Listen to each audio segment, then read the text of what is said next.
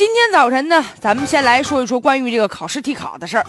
咱以前听说过学生替考，现在倒好，来了一个替局长考试的，谁呀？这么会拍马屁？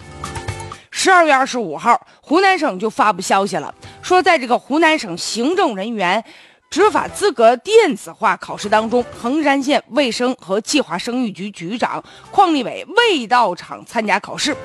而该局呢，法规监督股的股长叫赵水平呢啊，擅自呢安排局应急办的副主任周建华代替局长参加考试。经过这研究决定，已经免去这周建华呢应急办副主任的职务了，并且对这赵水平啊、周建华呀分别给予了行政警告的处分，另有涉事的六个人受到不同形式的处分。以前听说过替领导签字的。啊，签个字替领导报道啊！现如今又来一个替领导考试的，实在这事儿太滑稽了。就手下人真的什么事儿都能替吗？如果说考试也能替的话，那这考试还要他干嘛呀？如果要领导哪天犯了错，是不是你也可以替呀？表面上看啊，你说这下属多会来事儿，替领导参加考试。这不就是替领导分忧吗？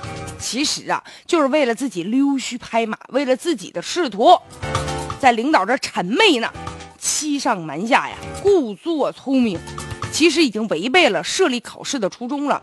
而且替考现在被免职了，但被替考这局长仅仅的就是被谈话了，这给人感觉好像这处分有点不太舒服吧？不能让这个枪手啊和这个法规股长啊就成了这个背锅的了。这样的替考绝对不是仅仅下属自己能安排的，而且就下属替领导这替考去了，难道不跟领导说一声吗？